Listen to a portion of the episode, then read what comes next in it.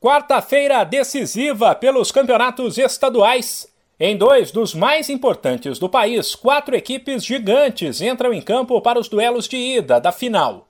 9h40 da noite no horário de Brasília, o São Paulo recebe o Palmeiras no Morumbi e no mesmo horário no Maracanã tem Flamengo e Fluminense pelo Carioca.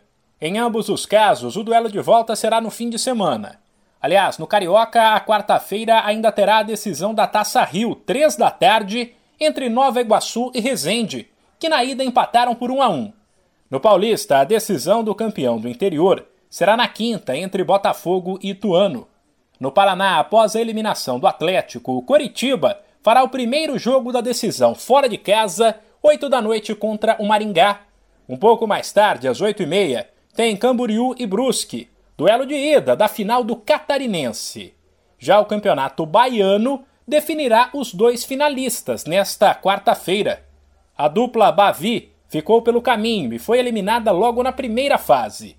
Um duelo da semifinal será Atlético e Bahia de Feira, 7 e 15, quando o Atlético jogará pelo empate.